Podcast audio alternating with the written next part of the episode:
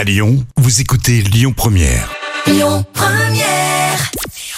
Bonjour à tous, c'est TF1 qui s'est imposé hier avec les derniers épisodes de la série à Panda qui ont attiré plus de 4 millions de personnes. Ça représente 23% de part d'audience.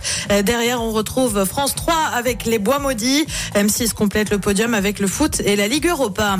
Miss Rhône-Alpes sera-t-elle sacrée? Bah oui, l'élection de Miss France, ça approche tellement. Et bah que c'est demain. Euh, J'ai donc choisi de vous présenter celle qui nous représente. Elle s'appelle Alizée, elle a 22 ans, elle est originaire d'Arnas dans le Beaujolais. Avant de grandir ensuite dans l'Ain. Elle est soigneuse animalière et serait une vraie geek, comprenez une fan de jeux vidéo. Elle est donc Miss Rhône-Alpes. L'élection de Miss France, c'est demain depuis Dijon. L'heureuse élue euh, succédera à Indira Ampio, Miss France 2023.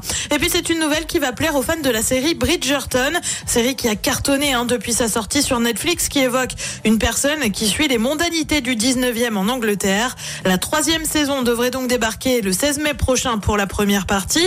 Le 13 juin pour la deuxième. La dernière saison remonte deux ans en arrière. Pour info, l'arrivée de la série avait cumulé 625 millions d'heures de visionnage en seulement un mois. Côté programme ce soir, eh ben sur TF1 c'est la Starac puisque demain il y a Miss France.